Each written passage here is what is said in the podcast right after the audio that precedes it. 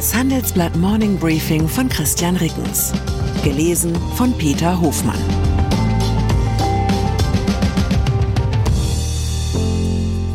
Guten Morgen allerseits. Heute ist Mittwoch, der 6. Dezember. Und das sind unsere Themen. Nach dem Pisa-Debakel. Wie schreibt man nochmal Lamento?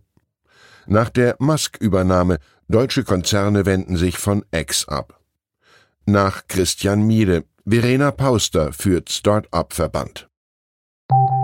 Nach einer kurzen Unterbrechung geht es gleich weiter. Bleiben Sie dran. ChatGPT und andere Technologien verändern unsere Arbeitswelt rasant. Bei der Veranstaltung Work in Progress diskutieren wir in der Handelsblatt Media Group die Zukunft des Arbeitsmarktes, HR-Trends, KI, mentale Gesundheit und neue Leadership-Perspektiven. Sei am 13. und 14. Juni in Düsseldorf oder virtuell dabei und melde dich jetzt an unter work-progress.de. Pisa. Unsere Wirtschaft stagniert, unser Staatshaushalt ist verfassungswidrig Unsere Nationalmannschaft verliert gegen Österreich. Der Flughafen München legt sich vorbeugend selbst still, wenn Eisregen auch nur vorhergesagt wird. Und jetzt bescheinigt die neue PISA-Studie unseren Teenagern auch noch, dass sie im OECD-Vergleich so schwach abschneiden wie keine Generation zuvor. Im Vergleich zum vorangegangenen Test 2018 haben die Schüler im Schnitt fast so viel Wissen eingebüßt, wie es etwa einem Schuljahr entspricht. Ja, aus den Nachrichten der letzten Tage und Wochen lässt sich ein Abstiegsszenario erstellen, gegen das Oswald Spenglers Untergang des Abendlandes wie eine launige Strandlektüre wirkt. Und als Schuldige muss man dann nur noch das benennen, was am besten ins eigene Weltbild passt. Migranten, Genderwahn, Sozialschmarotzer, Superreiche, Schuldenbremse, Klimakollaps, Klimakleber oder vielleicht doch die Lügenpresse. Solche Abstiegsszenarien lähmen statt zu beflügeln. Sie lassen eine Entwicklung als zwangsläufig erscheinen, die es ganz sicher nicht ist. Es gibt keinen vorgezeichneten Pfad nach unten für Deutschland. Unser Land ist von seinen Voraussetzungen her besser als die meisten anderen Staaten der Welt dafür gerüstet, zu den Gewinnern des 21. Jahrhunderts zu zählen. Warum also scheint uns in Deutschland in letzter Zeit so verflixt wenig zu gelingen? Auch hier gilt, es gibt nicht die eine Ursache aber vielleicht eine Konstante, die mehr als nur einem der Probleme zugrunde liegt. Wir werden als Gesellschaft immer risikoaverser. Wir folgen lieber Scheinerklärungen und Lösungen, die es leichter machen, mit dem Status quo zu leben. Stattdessen sollten wir uns Folgendes fragen. Wenn wir bis Mitte des Jahrhunderts im OECD-Ranking der Schulsysteme zum derzeitigen Spitzenreiter Singapur aufschließen wollen, welche Weichen müssen wir dann jetzt stellen? Welche Kosten und Risiken müssen wir in Kauf nehmen? Und welche vermeintlich bequemen Scheinlösungen führen nur aufs Abstellgleis? Unsere Bildungspolitik-Redakteurin Barbara Gellmann hätte dazu im heutigen Leitartikel ein paar Anregungen. Ich kann Ihnen die Lektüre nur ans Herz legen.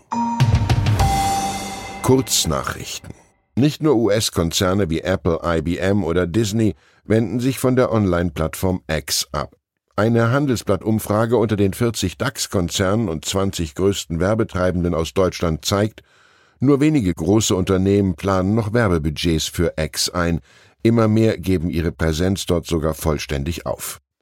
So haben mindestens acht DAX-Konzerne bezahlte Werbung auf X eingestellt, darunter sind die Allianz, BASF, Covestro und Mercedes. Bei weiteren fünf ist die Reklame bereits seit einem Jahr ausgesetzt, etwa Volkswagen, Siemens und RWE. Das wichtigste Argument klingt bei allen ähnlich. Seit der Milliardär Elon Musk die damals noch als Twitter firmierende Plattform vor gut einem Jahr übernommen hat, fürchten Firmen um ihre Marke. Covestro etwa verweist auf Bedenken hinsichtlich der Sicherheit der Werbeumgebung. Siemens Energy hat das Werbeaus auf X im September beschlossen. Die Begründung, es habe sich immer mehr herauskristallisiert, dass diskriminierenden Posts kaum bis gar kein Einhalt geboten werde. Mal ehrlich, viel Irrsinn von rechts und links hat es bei Twitter schon immer gegeben. Was mich seit der Übernahme durch Musk beeindruckt, ist vor allem das Tempo, mit dem die Plattform im Trash versinkt. Sexistische Fotos, Traktate von Impfgegnern sowie wackelige Handyvideos von Schlägereien und Verkehrsunfällen fluten seit Wochen meine Timeline bei X.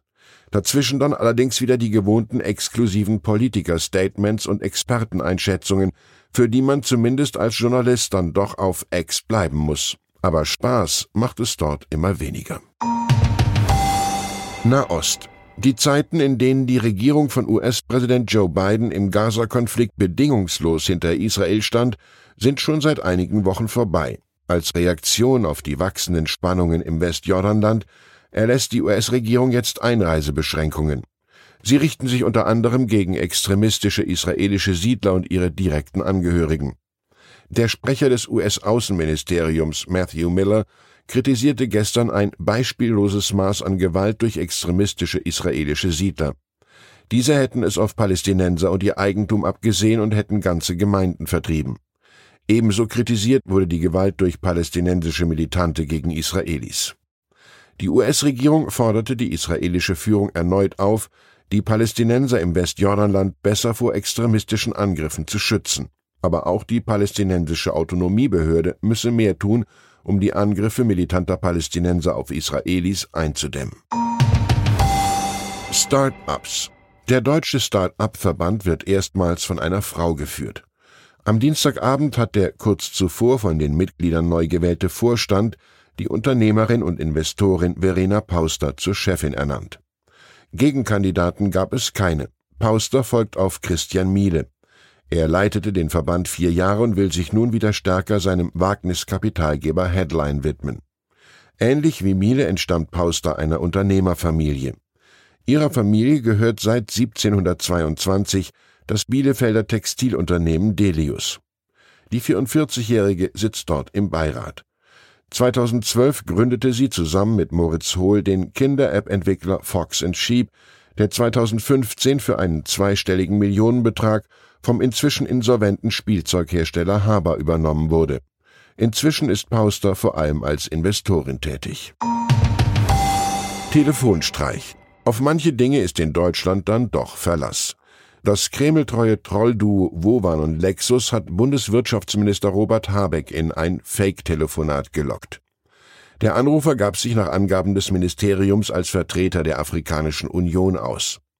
Der erste Eindruck aus dem vierminütigen Zusammenschnitt, den die beiden auf solche Anrufe spezialisierten Trolle bei Telegram veröffentlichten, Habeck bleibt immer Habeck.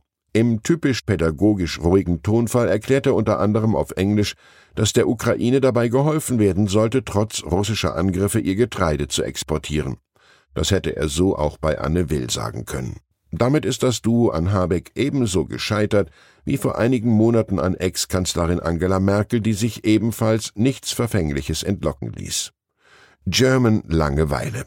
In manchen Situationen ein echtes Asset. Ich wünsche Ihnen einen Tag, der hält, was er verspricht. Herzliche Grüße, Ihr Christian Reckens. Die Welt steht vor gewaltigen Herausforderungen. Zum einen die Energiewende voranzutreiben und gleichzeitig den Klimawandel einzudämmen. Und auch der Energieträger Wasserstoff gewinnt weltweit immer mehr an Bedeutung. Doch wie geht es weiter? Erfahren Sie mehr auf dem Handelsblatt Wasserstoffgipfel 2024 am 12. und 13. Juni in Essen. Infos unter handelsblatt-wasserstoffgipfel.de. Mit dem Vorteilscode Wasserstoff 2024 erhalten Sie einen Rabatt von 15% auf die Tickets.